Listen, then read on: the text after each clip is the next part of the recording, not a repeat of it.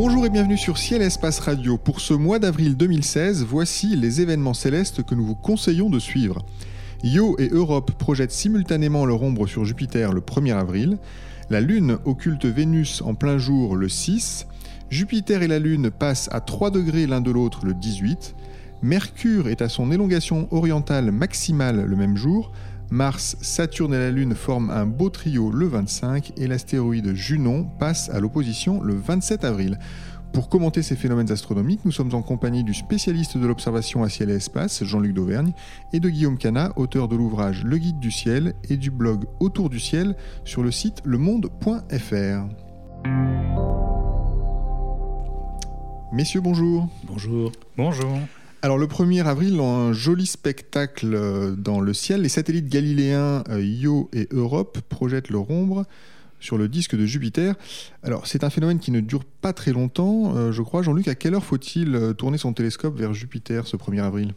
Si on veut voir les ombres simultanément, effectivement, c'est relativement court. c'est de 20h17 à 21h21 en temps universel. Euh, mais après, il faut voir que le phénomène est beaucoup plus étalé que ça, dans la mesure où il y a aussi toute une durée pendant laquelle on a individuellement chacune des deux ombres. Dans le cas de Yo, ça démarre à 19h05 jusqu'à 21h21, donc. Et pour Europe, euh, il est visible de 21h17 à 23h05.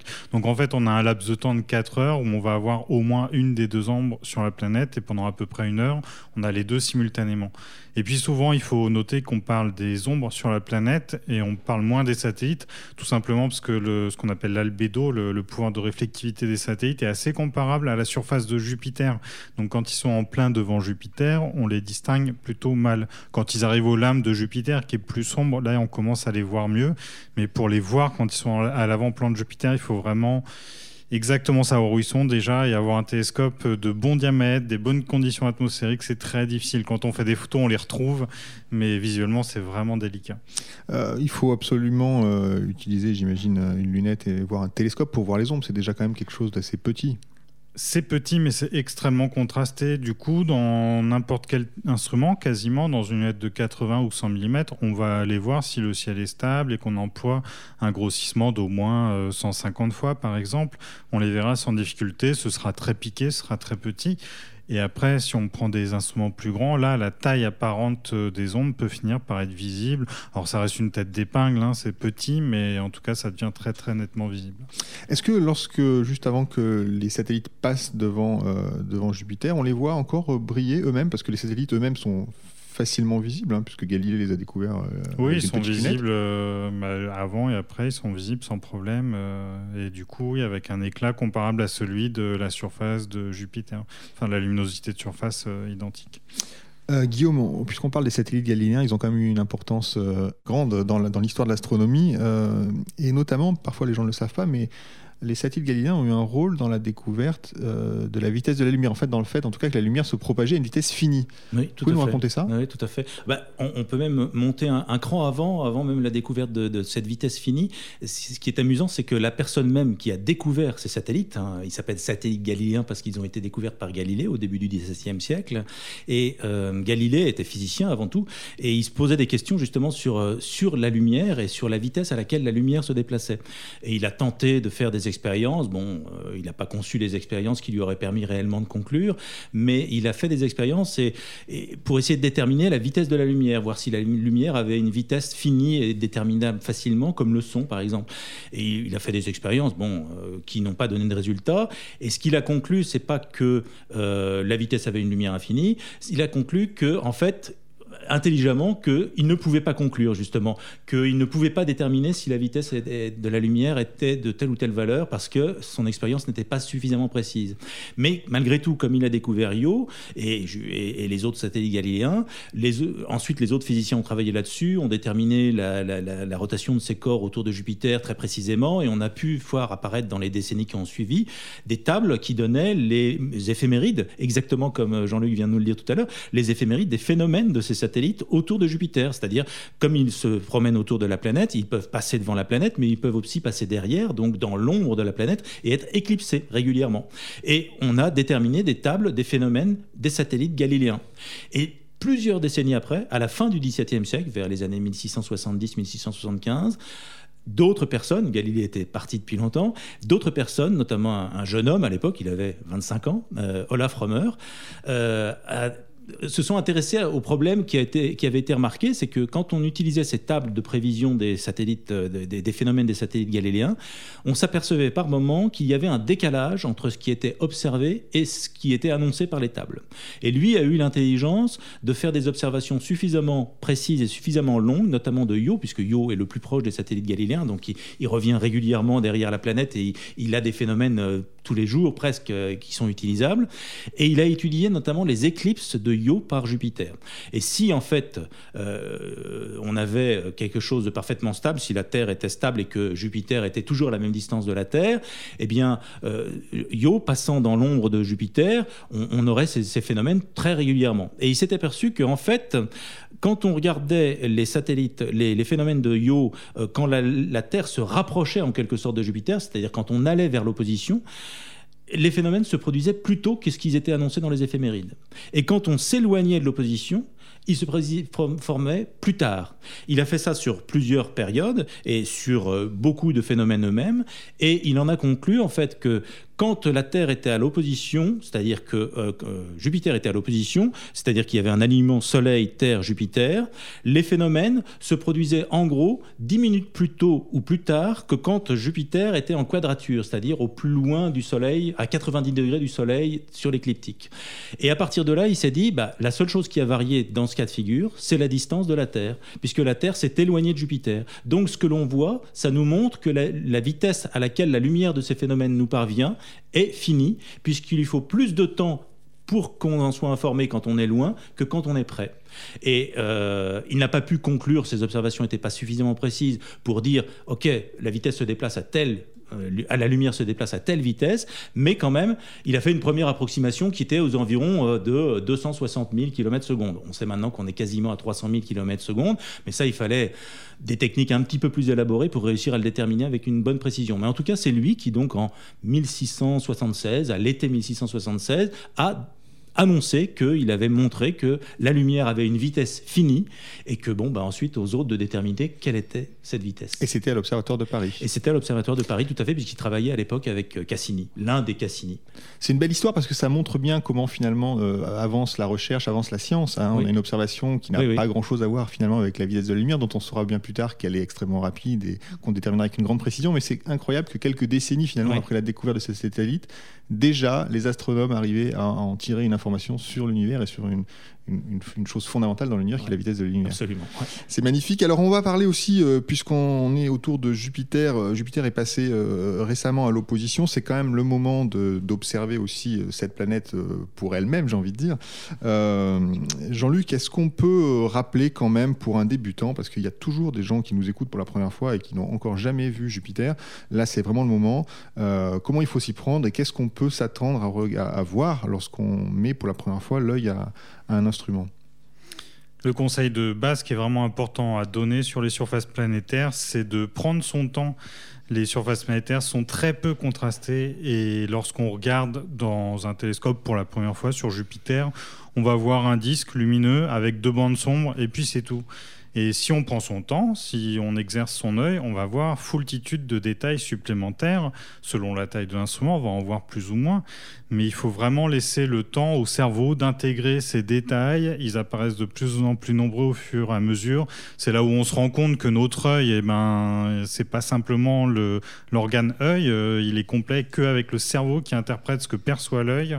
Et il y a tout un travail très complexe dont on se rend vraiment compte à cette occasion-là, chose qu'on voit pas dans la vie de tous les jours, mais là c'est vraiment flagrant. J'ai déjà montré euh, Mars ou Jupiter à des personnes dans un télescope, et puis lui dire alors c'était joli et tout. Bah, j'ai vu un machin rouge. Euh, ah bon Et puis voilà, après, il faut dire à la personne d'y retourner, de passer plus de temps. Et là, ah oui, effectivement, en fait, en fait, on voit plein de choses, mais il faut juste prendre son temps. Donc ça, c'est vraiment le premier détail, le premier, euh, le premier conseil important.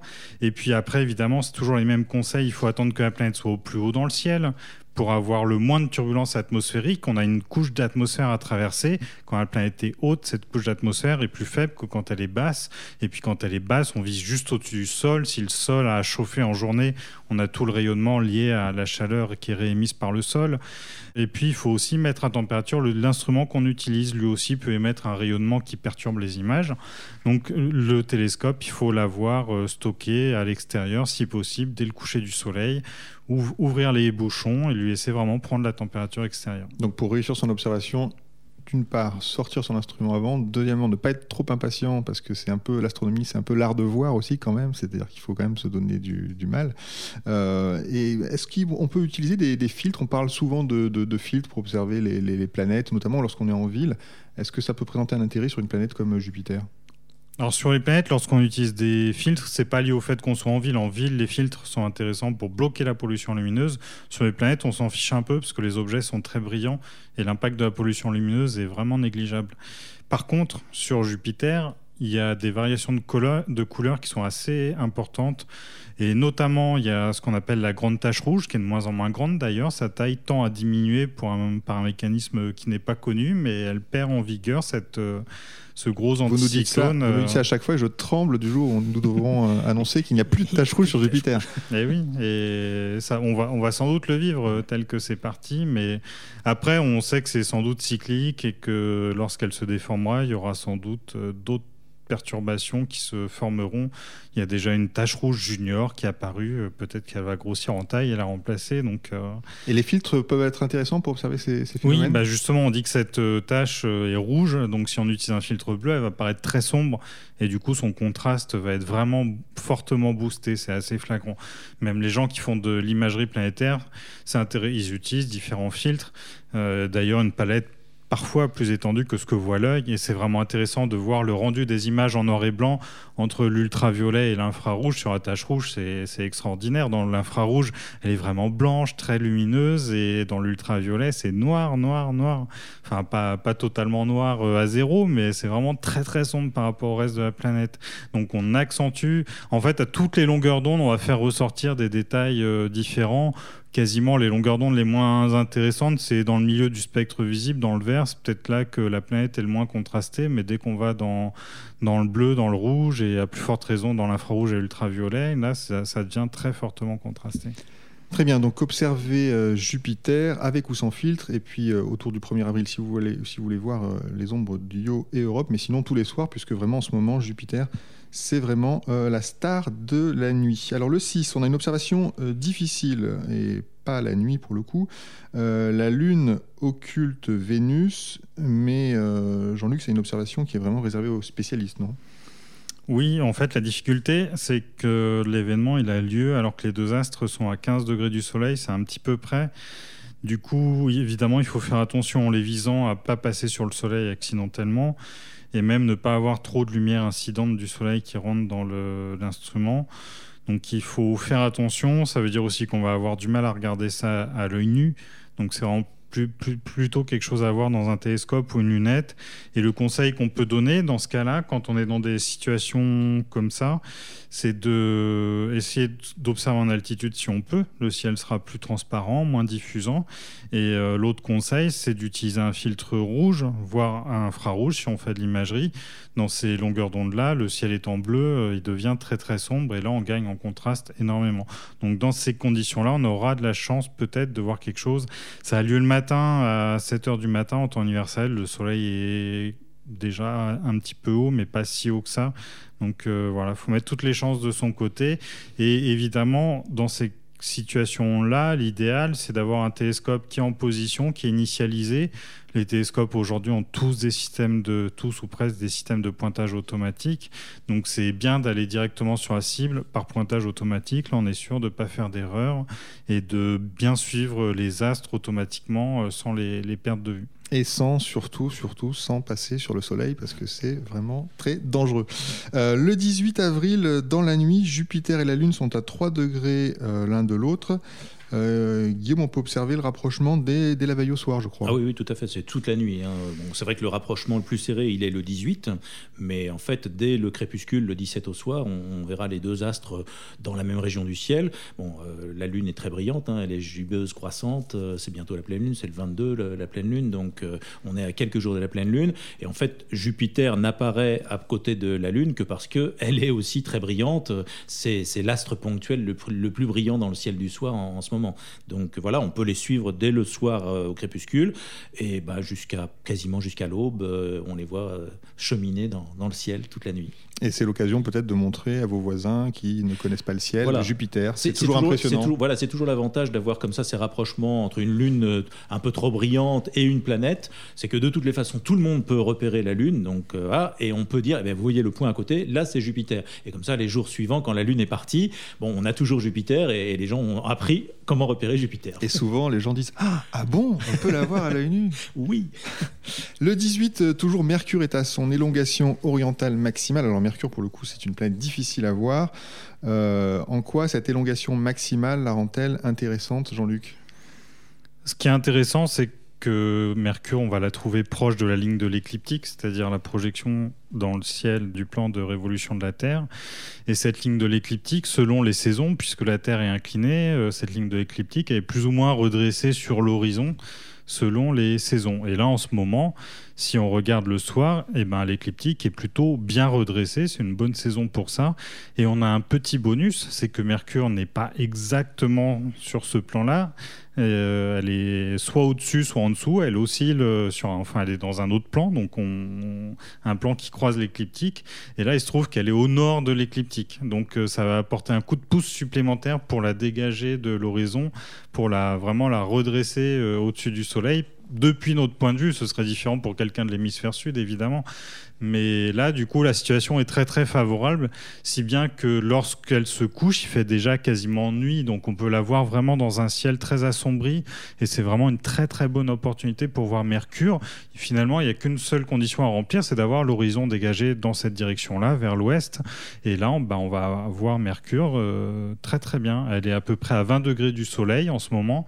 Donc euh, dans cette situation-là, c'est ça, on la voit avec un ciel euh, où il fait presque nuit, enfin en tout cas un crépuscule bien bien avancé. Et ça vaut vraiment le coup parce que Mercure c'est une planète qui est quand même difficile à voir. On dit, je crois que certains grands astronomes ne l'ont jamais vu, non Oui, tout à fait. Et bon, il y a on parle des grands astronomes, mais dans les astronomes amateurs euh, habituels, euh, il y a énormément d'astronomes amateurs qui, me disent souvent, moi j'ai jamais vu Mercure, alors que bon, malgré tout, quand elle est dans une élongation comme celle que nous vivons en ce moment, c'est relativement facile de la voir. Il suffit de trouver effectivement le bon horizon dégagé et d'attendre le bon moment. Et bon, euh, surtout là ce mois-ci, en, milieu de mois, donc avant son élongation, sa magnitude descend progressivement dans le mois, donc son élongation augmente, mais son éclat diminue. Donc il faut trouver un juste milieu et quelques jours avant l'élongation maximale, à mon avis, ça sera encore le mieux, puisqu'elle sera toujours de magnitude zéro, donc très brillante, et déjà dans un ciel très foncé, dans un crépuscule très foncé, donc on n'aura aucun problème pour la voir. Et puis je rajouterai juste que à la fin du mois, euh, bon, sa magnitude sera redescendue, mais elle sera à 6 degrés, c'est-à-dire presque le champ, un peu plus que le champ d'une bonne paire de jumelles,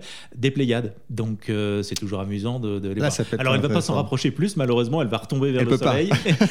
mais, mais, euh, mais, mais bon, c'est quand même à voir. Donc essayons de voir Mercure euh, ce mois-ci. Euh, le 25, euh, encore un beau trio dans le ciel du matin avec Mars, Saturne et la Lune. Alors Saturne et la Lune, on en a déjà parlé, mais Mars, euh, ça fait un bout de temps qu'on n'en parlait plus, et là, elle commence à devenir ah bah, intéressante. là, on va en parler, puis on va pas arrêter d'en parler, puisque là, là, on approche vraiment de l'opposition. Euh, l'opposition, ça sera à la fin du mois de mai, donc euh, vers le 22 mai, et l'éclat de Mars est déjà fortement négatif. Hein. Mars, c'est moins 1,3 en ce moment. Jupiter, pour vous donner une idée, ça doit être moins 2, moins 2, 1, moins 2, 2 en ce moment. Donc Jupiter est encore plus brillante que Mars, hein, deux fois plus brillante que Mars à peu près en ce moment. Mais, mais bon, l'avantage de Mars, c'est son éclat, sa coloration. Euh, elle est d'un rouge orangé qui est extraordinaire. Quoi. Donc euh, c'est impossible de la confondre avec autre chose. Quoi. Surtout maintenant, elle est dans un secteur du ciel où il y a, euh, bon, bah, il y a Saturne qui est pas très très loin, mais Saturne est beaucoup moins brillante. Saturne c'est aux environs de la magnitude 0,5.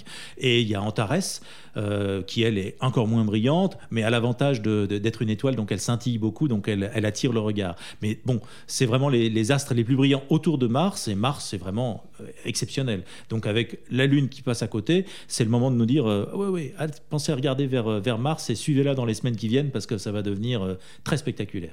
Et ce phénomène-là, ce, trio Mars, Saturne, Lune, Jean-Luc, est-ce qu'on peut... donc au matin, c'est peut-être, je vous pose régulièrement la question, mais on a envie de faire des photos. Est-ce que, est que vous pouvez nous dire comment faire une jolie photo de ce trio?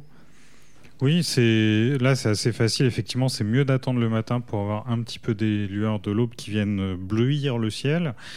Et l'avantage, c'est qu'on est. Enfin, c'est un, inconvénient pour observer les planètes elles-mêmes, mais pour faire des photos à grand champ, c'est bien. C'est bas sur l'horizon.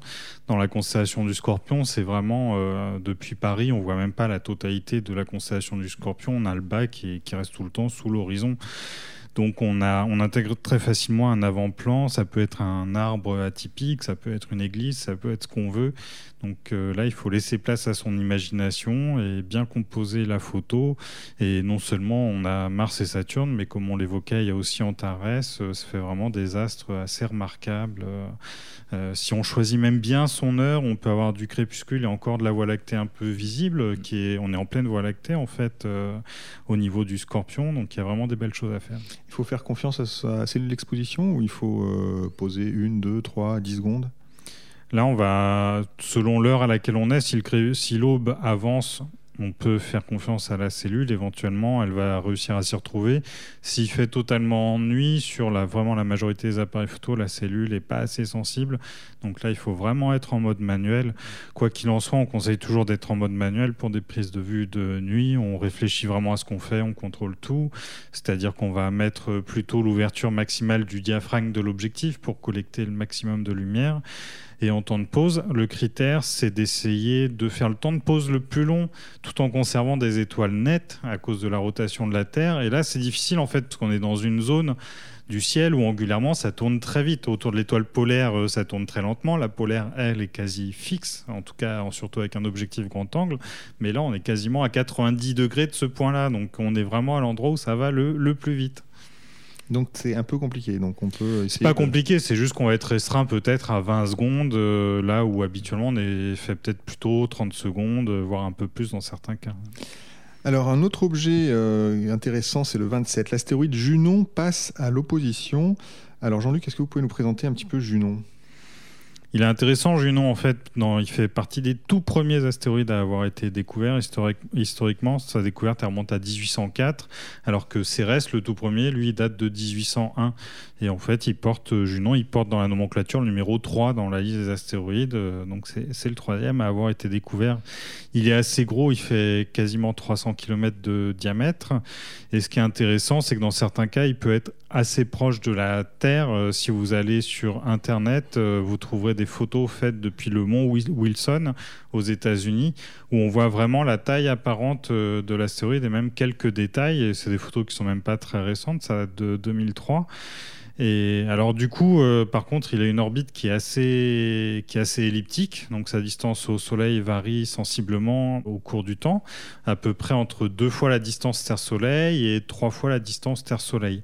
Là, il se trouve que actuellement, il est, euh, il est assez loin en fait, il est quasiment à sa distance maximale du Soleil. Ça veut dire qu'il est aussi par rapport à une opposition, par rapport au moment où dans l'année il est au plus près de la Terre, c'est pas une opposition très favorable. Il y a des moments où il peut être quasiment deux fois plus près de la Terre. Donc euh, pour faire des observations où on voudrait le détailler avec un télescope professionnel, c'est pas la bonne année. En tout cas pour nous, pour l'observer en tant qu'amateur, on va pas chercher à résoudre sa taille apparente, on va chercher éventuellement à voir son mouvement apparent. Là, il suffit de faire des photos de quelques minutes de pause avec un télescope 3-4 minutes de pause, ça suffit à lui donner un aspect allongé. On va voir un point qui est relativement brillant. C'est même quasiment, si on veut faire un temps de pause euh, plus long avec un objectif grand angle, c'est même possible. On peut le chercher au milieu des étoiles en posant quelques dizaines de minutes. la trace allongée, on finira par la retrouver. Et c'est relativement brillant, c'est de la magnitude 10, donc euh, même avec n'importe quel appareil photo, n'importe quel objectif photo, en fait, il est visible. Guillaume, les observations d'astéroïdes, euh, vous y êtes essayé dans votre euh, euh, télescope? Non, jamais. non, jamais. Non, vraiment, les, observations évoquées par Jean-Luc, où on arrive à déterminer, à voir comme ça des diamètres apparents d'astéroïdes, c'est au-delà même de la portée de mon instrument. Donc c'est vraiment quelque chose à photographier, on est d'accord à photographier, oui, ou même pourquoi pas. Enfin, dans un télescope, on le voit. Hein, si on a un système de pointage automatique et si on veut se dire ah yes, euh, je l'ai vu, eh ben on envoie le télescope en pointage automatique dessus. On s'économisera pas quand même de réaliser une carte de champ, puisque ce sera un point parmi les points. Et si on veut savoir lequel est l'astéroïde, eh ben il faudra quand même s'exercer un petit peu. Mais c'est intéressant à faire si un jour on a envie de participer à des occultations d'étoiles par des astéroïdes. C'est aussi le genre d'exercice qu'il faut faire de repérer un point parmi les points. Et donc, euh, voilà, là, c'est une très bonne cible. Elle est relativement brillante, donc c'est facile. Très bien, alors pour la beauté du geste, on vous conseille l'observation de l'astéroïde Junon le 27. Nous approchons de la fin de cette émission. Guillaume et Jean-Luc, vous nous suggérez chaque mois un astre à observer euh, absolument. Alors quel est votre conseil ce mois-ci? On commence par Guillaume. Alors c'est quelque chose de très paradoxal. Je vais vous euh, amener à observer la Lune. la Lune et même la pleine Lune. Et, en fait c'est pour prendre le contre-pied. Euh, on n'arrête pas de parler depuis quelques années. Je ne sais pas comment ça a démarré cette histoire, mais sur Internet, on n'arrête pas de nous parler des, super lunes, des, des méga lunes, des grosses lunes, etc. De la plus grosse lune de l'année. Ben non, la pleine lune du mois d'avril, c'est la plus petite pleine lune de l'année. Voilà, j'ai pris le contre-pied total. Donc c'est la plus petite que vous verrez cette année. Euh, vous ne pouvez pas faire plus petit. Il se trouve qu'elle se produit à un moment où la lune est très loin de la Terre sur son orbite. Et euh, donc ça sera le 22 avril. Et, bon, bah, elle est petite. Mais malgré tout, ça reste toujours spectaculaire, une pleine lune. Moi, j'adore regarder les pleines lunes. Alors c'est vrai que pour l'observation du ciel dans la nuit de la pleine lune et, environnante, c'est pas très, c'est pas très sympa parce qu'il y a vraiment trop de lumière. On peut pas faire de photos ou alors c'est vraiment des photos d'un type particulier. Mais, à côté de ça, voir la pleine lune apparaître à l'horizon, se déformer avec la turbulence atmosphérique, avec la réfraction atmosphérique, ou, ou arriver dans, dans l'arche anticrépusculaire avec la ceinture de Vénus, les lueurs un peu rosées de la ceinture de Vénus ça donne toujours des contrastes lumineux. Et moi, je trouve ça toujours envoûtant de regarder la pleine lune. Donc cette année euh, et au mois d'avril, là, regardez la plus petite pleine lune de l'année. N'oublions pas la pleine lune. Très bien. Jean-Luc, quel est votre conseil? Bah, Mon conseil, il va être très complémentaire de celui de Guillaume, parce que j'ai choisi un objet que vous pourrez pas voir la nuit de la pleine lune, même la nuit de la plus petite pleine lune, puisque c'est une petite galaxie. Enfin, une petite galaxie. En fait, elle est très grande. C'est Messier 104. C'est un objet qui a été rajouté euh, sur le tard dans le catalogue de Messier et qui est plus connue sous le nom de galaxie du sombrero. Elle a vraiment une forme très caractéristique. Et euh, donc, en fait, c'est pas une petite galaxie. Elle fait 800 milliards de fois la masse du Soleil. Donc, en fait, c'est beaucoup plus gros que la Voie lactée. Et puis cette galaxie, si vous allez euh, alors observer au télescope, évidemment, elle est intéressante. Elle porte ce nom de sombrero pas par hasard. Il y a une barre de poussière sombre très caractéristique qu'on arrive à voir dans un télescope de 200 mm si on est sous un ciel de campagne. Et dans des instruments plus grands, elle devient vraiment vraiment spectaculaire. Euh, et l'autre caractéristique intéressante, si vous n'avez pas de télescope et que vous voulez juste voir à quoi ressemble la galaxie du sombrero, cherchez des photos de cette galaxie sur Internet. Vous trouverez de belles photos faites par le télescope spatial Hubble et regardez les points autour de la galaxie. Et vous verrez en fait que les points autour de la galaxie, quand c'est une étoile, c'est vraiment ponctuel pour le télescope. Et on a les aigrettes de diffraction qui forment une croix autour de l'étoile. Et vous verrez qu'autour de la galaxie, il y a plein de ces points qui font pas d'aigrettes de diffraction, euh, qui font plutôt des minuscules taches floues. Et en fait, c'est des amas globulaires. Et je crois que c'est la galaxie qu'on connaît autour de laquelle il y a le plus d'amas globulaires. Il y en a 2000 en tout. Alors ça peut paraître peu quand on sait qu'il y a des milliards d'étoiles dans les galaxies, mais en fait 2000 euh, c'est 10 fois plus qu'autour de la Voie lactée. Donc les amas globulaires, c'est ces amas de vieilles étoiles qui se comptent par plusieurs euh, millions en général, euh, centaines de milliers ou millions selon les cas. Donc il y en a énormément autour de cette galaxie-là. Mais ils ne sont pas observables depuis le sol avec un télescope amateur, on est bien d'accord. Pour les amateurs, je ne sais pas en fait quel est leur éclat exactement, mais disons que dans un télescope de 200 mm, c'est sûr qu'on les verra pas. Après, dans les, dans les plus gros télescopes amateurs, je ne sais pas, probablement pas. Par contre, les amateurs peuvent les photographier. Les gens qui font de la photo, ces points, ils vont les révéler sans aucune difficulté. Euh, après, ils auront du mal à distinguer, avec la résolution qu'ils auront, ils auront du mal à distinguer s'il s'agit d'étoiles ou d'amas globulaires. Mais par contre, sur les images du télescope spatial, euh, c'est assez flagrant que certains de ces points ne sont pas des étoiles. Et donc pour le trouver, il faut aller vers la. Alors ça, c'est un petit peu difficile. Il faut aller vers la constellation du Corbeau. C'est déjà pas la plus spectaculaire du ciel. En plus, c'est bas sur l'horizon. Donc si vous êtes dans le sud de la France, quand même, c'est mieux. Ça sera un tout petit peu plus haut sur l'horizon. Et puis euh, c'est dans une zone un peu vide. Je sais que toutes les fois où je l'ai cherché comme ça, sans système de pointage automatique, euh, on peine un peu parce qu'il y a vraiment pas beaucoup d'étoiles dans cette zone-là. On est proche de, enfin, on est dans, vers l'amas de la, de la Vierge, qui est un amas de galaxies euh, dans une zone où il y a assez peu d'étoiles. M104 fait partie de cet amas. Il en est, en, il est plutôt en bordure de l'amas. Et il faut partir du haut de la constellation du Corbeau. Il y a une étoile qui s'appelle Algorab et partir vers la constellation de la Vierge, à mi-chemin entre l'étoile Theta et Porima, qui font le bord de la constellation de la Vierge. On va trouver cette galaxie un peu au milieu de nulle part. Alors aujourd'hui, on le disait tout à l'heure, quand même, il y a de plus en plus de télescopes avec des systèmes de pointage automatique. Donc si vous en avez un, utilisez-le, c'est vraiment l'occasion. Et si vous en avez vraiment pas, il y a une autre astuce qui peut être utile, c'est de partir de la constellation de la Poupe. Il y a une étoile tout au bout, tout à l'est de la constellation de la Poupe qui s'appelle Eta, qui est visible à l'œil nu. Vous pointez cette étoile avec un oculaire grand champ, vous vous décalez 12 degrés euh, quasiment pile vers l'est, et là, normalement, elle sera là. Donc il faut balayer le champ, ça fait un petit bout de chemin quand même, 12 degrés. Mais bref, il n'y a pas de. À part le système de pointage automatique, il n'y a pas de solution très simple pour y aller. Par contre, une fois qu'on y est, ça vaut le coup. Très bien, donc partez à la rencontre de Messier 104, la galaxie du sombrero. Les éphémérides de Ciel Espace Radio sont terminées pour aujourd'hui. Merci à Guillaume Cana et à Jean-Luc Dauvergne pour leurs précieux conseils. Merci à Nicolas Franco qui réalise cette émission. Elle était présentée comme chaque mois par David Fossé. Je vous souhaite un excellent mois d'avril et je vous donne rendez-vous au mois de mai.